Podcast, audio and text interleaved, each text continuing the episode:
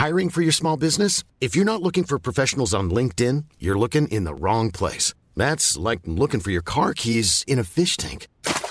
LinkedIn helps you hire professionals you can't find anywhere else, even those who aren't actively searching for a new job but might be open to the perfect role. In a given month, over 70% of LinkedIn users don't even visit other leading job sites. So start looking in the right place. With LinkedIn, you can hire professionals like a professional. Post your free job on linkedin.com slash people today.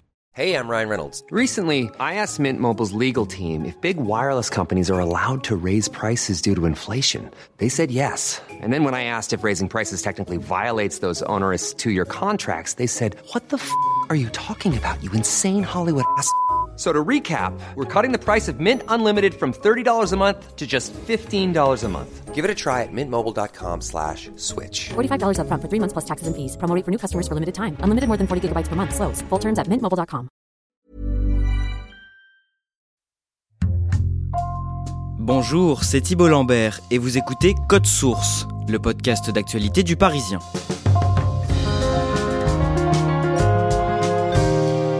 Cela fait un an qu'on entend parler de lui. Son nom, acide ribonucléique, ou plus couramment ARN messager.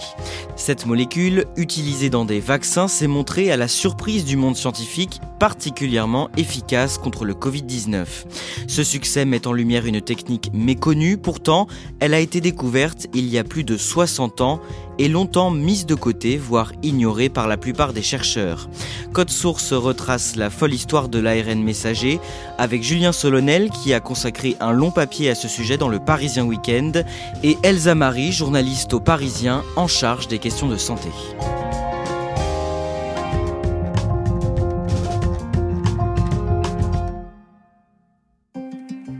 Elsa Marie, à l'automne 2020, à quelques jours d'intervalle, deux laboratoires, allemands et américains, BioNTech et Moderna, annoncent qu'ils ont trouvé un vaccin contre le Covid-19. Souvenez-vous, c'était le 9 novembre 2020, il y a un an pile, et ce jour-là, euh, Pfizer BioNTech font une annonce qui vont bouleverser euh, le cours de l'épidémie. Après des mois de pandémie meurtrière et paralysante, c'est l'immense espoir suscité par le labo américain Pfizer. Le vaccin qui vient d'être mis au point réduit de 90% le risque de tomber malade du virus. Le lendemain, à la une de notre journal, on va titrer Ce vaccin qui change tout.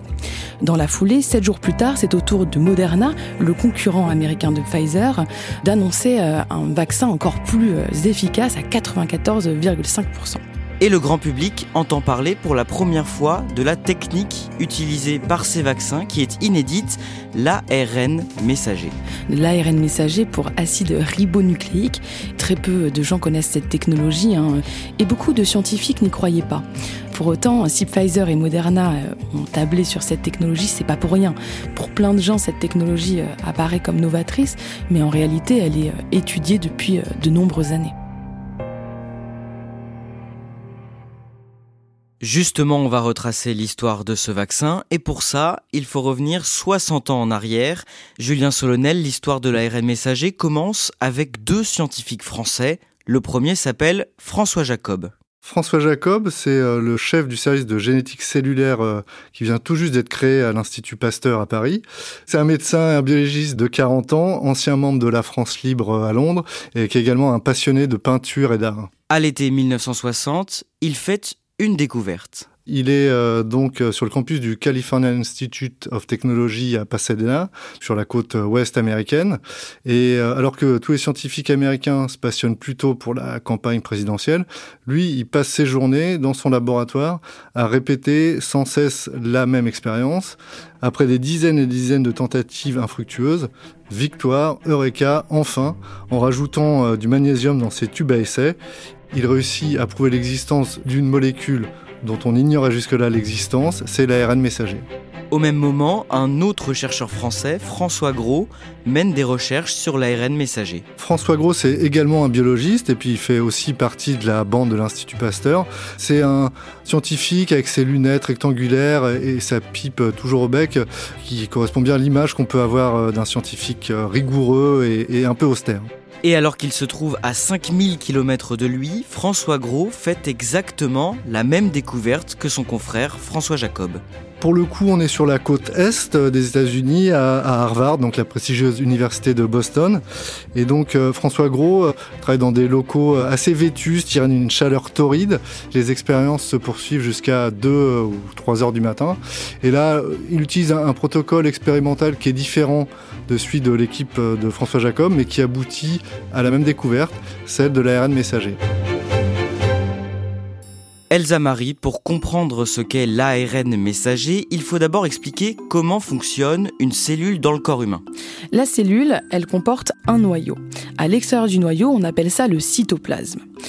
Il faut imaginer un trésor. Ce trésor, il est soigneusement conservé dans le noyau de nos cellules. C'est l'ADN. C'est quoi l'ADN précisément? L'ADN, c'est comme un grand livre qui renferme tous les plans de fabrication de notre corps. Grâce à ces plans de fabrication, les cellules vont créer des grosses molécules qu'on appelle les protéines.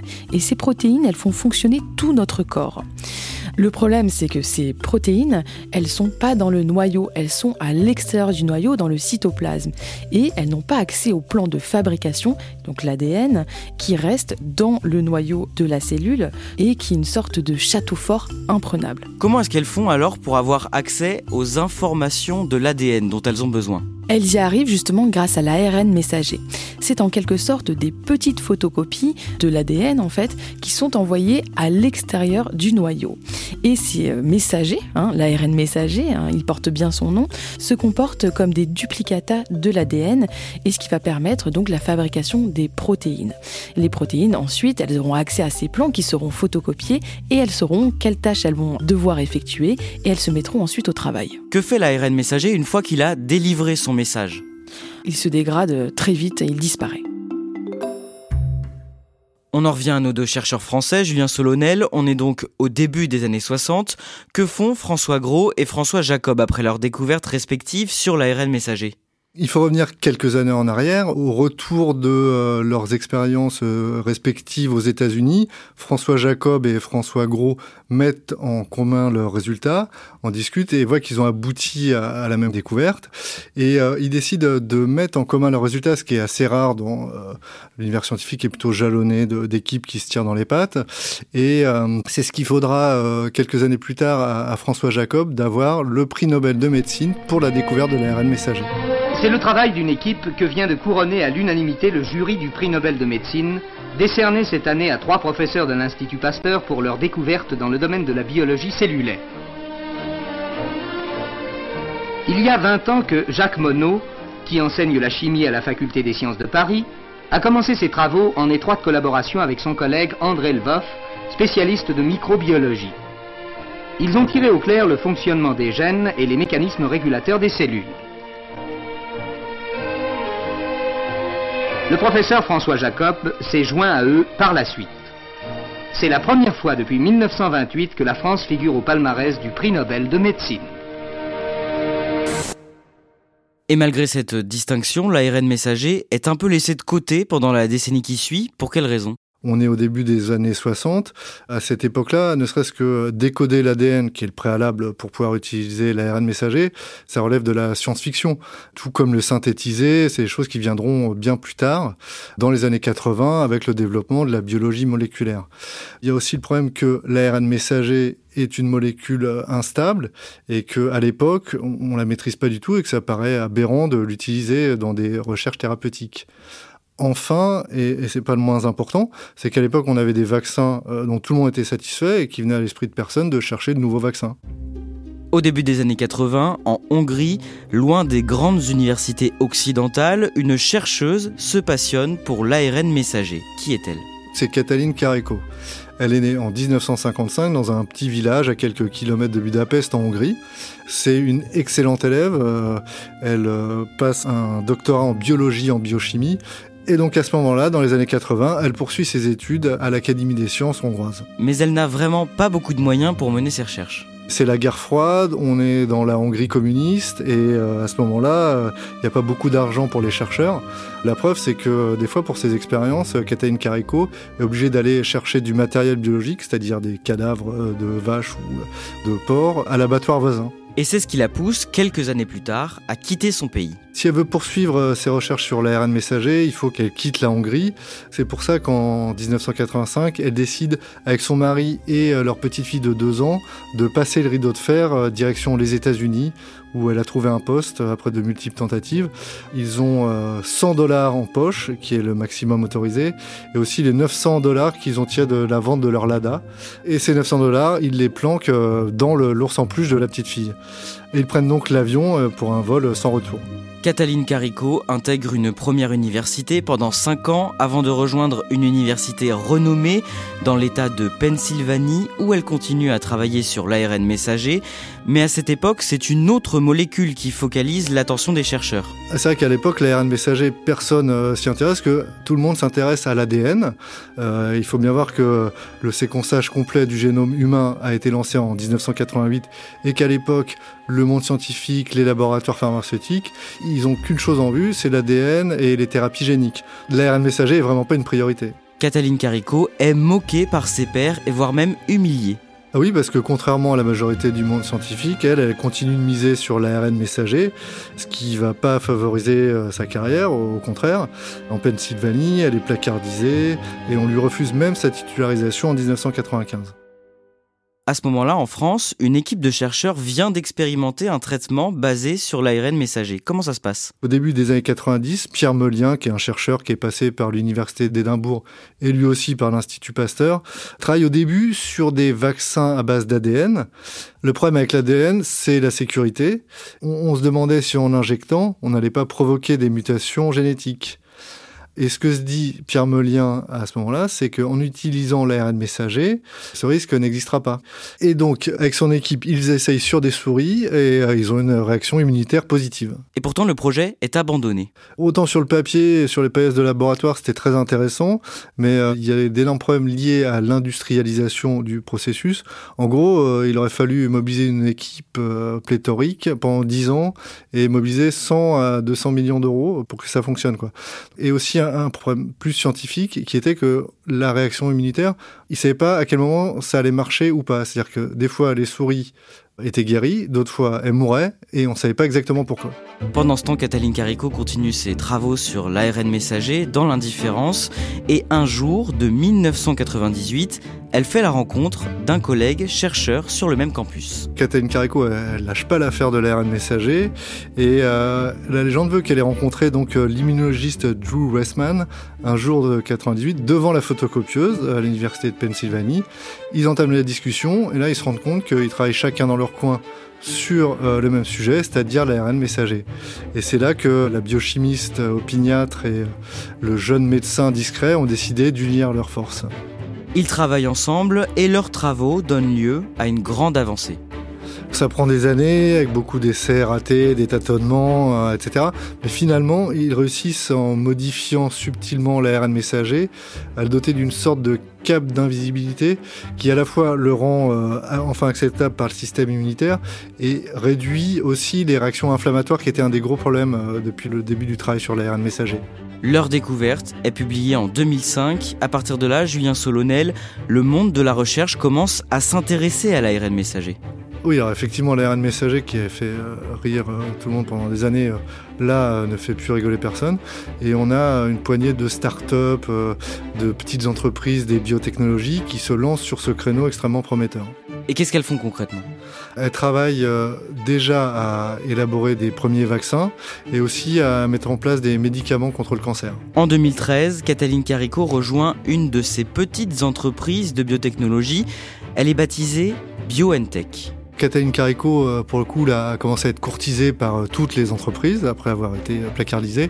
Et elle a choisi BioNTech, qui donc est cette entreprise allemande, et notamment parce qu'ils étaient très en pointe dans la lutte contre le cancer qui l'intéresse particulièrement. Deux ans plus tard, en 2015, toujours avec son collègue et chercheur Drew Weissman, elle publie de nouveaux résultats de recherche qui, là encore, résolvent beaucoup de problèmes autour de l'ARN.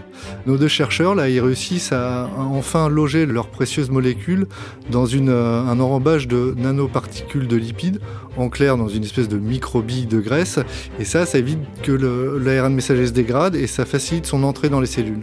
Donc avec cette innovation, il est complètement accepté par le corps humain. entre la découverte de 2005 qui provoque la réaction immunitaire et donc ces fameuses microbilles, bah maintenant tout est quasiment en place pour que ça puisse fonctionner. On en vient au début de l'année 2020. Un point commun a été détecté entre les personnes contaminées. Elles se seraient toutes rendues à Wuhan ces dernières semaines. Elsa Marie, le 11 janvier, les autorités chinoises publient le séquençage d'un mystérieux coronavirus à l'origine d'une épidémie dans la région de Wuhan, au centre du pays. À ce moment-là, des chercheurs du monde entier partent à la recherche d'un remède. Oui, on cherche des traitements.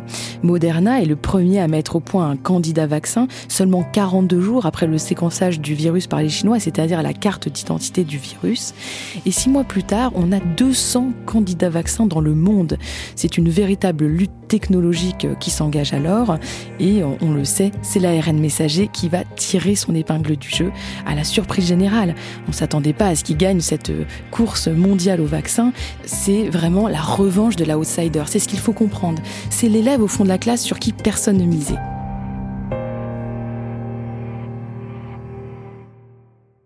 L'ARN est donc une technologie qui peut être utilisée dans différents domaines de la recherche médicale. Comment elle marche dans le cadre d'un vaccin? Eh bien, dans le cadre d'un vaccin, euh, on envoie pareil un message. Le message, il est euh, donc injecté euh, directement dans la cellule. Et ce message, ça va être de dire au corps, fabriquer un petit morceau du virus.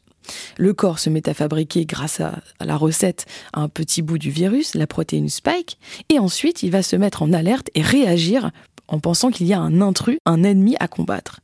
Et une fois que le vrai virus se présentera, le corps sera armé pour se défendre. C'est le principe de la vaccination. Et donc, quelle est la différence avec un vaccin dit classique? Dans la vaccination classique, souvent c'est un virus atténué ou inactivé qui est introduit dans l'organisme. Là, c'est différent. On envoie un mode d'emploi et on dit à l'organisme, voilà ce que vous devez fabriquer, un petit morceau du virus contre lequel le corps va ensuite euh, se défendre. Pourquoi l'ARN messager a permis d'obtenir un vaccin aussi vite? D'abord, les premiers résultats encourageants sur les vaccins ARN euh, ont généré des investissements massifs qui ont évidemment boosté la recherche, mais surtout, l'atout de l'ARN messager, c'est sa flexibilité. Il est très facile à produire. Pour donner une image, on pourrait dire qu'on peut changer la cartouche en fonction de l'ennemi à tuer. Pour autant, c'est pas toujours aussi simple. Parfois, on ne connaît pas le visage de l'ennemi et parfois, il y en a plusieurs. Les vaccins ARN messagers connaissent un immense succès à travers le monde, mais certaines voix, inquiètes, s'élèvent pour dire que cette technologie est utilisée à très grande échelle sans le recul nécessaire. Est-ce que c'est vrai? Cette technologie, elle est euh, testée depuis plus de 30 ans. Et ce qui est nouveau, ce n'est pas l'ARN, c'est qu'on sache le fabriquer. On utilise aussi euh, ces vaccins depuis euh, près d'un an aujourd'hui, hein, partout dans le monde, et euh, ils sont extrêmement efficaces. Ensuite, ces vaccins, ils ont quand même été testés, homologués, ils ont passé toutes les étapes de validation, même si bien sûr ces délais ont été raccourcis en raison de l'urgence de la crise sanitaire. Mais évidemment, c'était la première fois qu'on utilisait des vaccins à base d'ARN messager, et surtout à une échelle planétaire, et donc c'est normal, on peut comprendre qu'il y a eu beaucoup de doutes et de craintes à l'époque. Julien Solonel, cette année, en octobre, à quelques jours de l'annonce du prix Nobel de médecine, Kathleen Carico est donnée grande favorite. Vu le contexte, les campagnes de vaccination, tout le monde s'attendait à ce que ce soit Kathleen Carico et Drew Weissman qui aient le Nobel cette année. Bon, finalement, pas du tout. Ça a été euh, deux chercheurs américains sur la façon dont le système nerveux ressent la température et le toucher. To David Julius and Pataputian. Comme quoi, il ne suffit pas de découvrir une technique qui sauve des millions de vies pour décrocher le Nobel. Elsa Marie aujourd'hui, Cataline Carico continue d'explorer l'ARN messager comme beaucoup de chercheurs.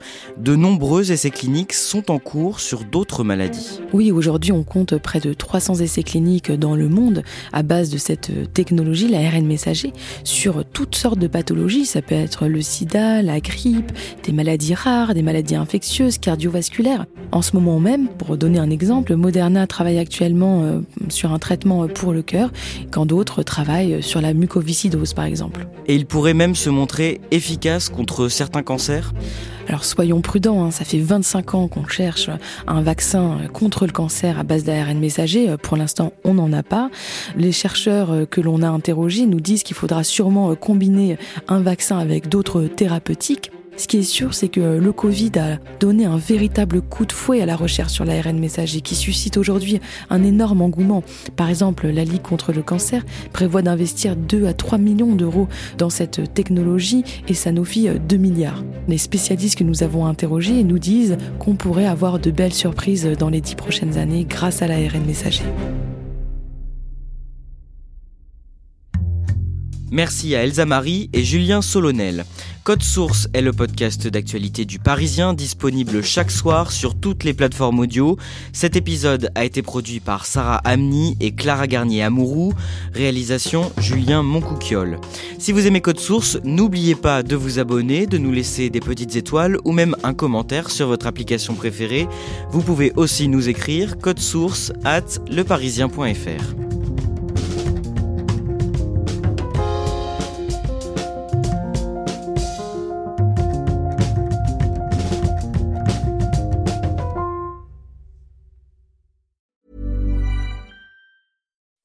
When you make decisions for your company, you look for the no-brainers. If you have a lot of mailing to do, stamps.com is the ultimate no-brainer. Use the stamps.com mobile app to mail everything you need to keep your business running with up to 89% off USPS and UPS. Make the same no-brainer decision as over 1 million other businesses with stamps.com. Use code PROGRAM for a special offer. That's stamps.com, code PROGRAM.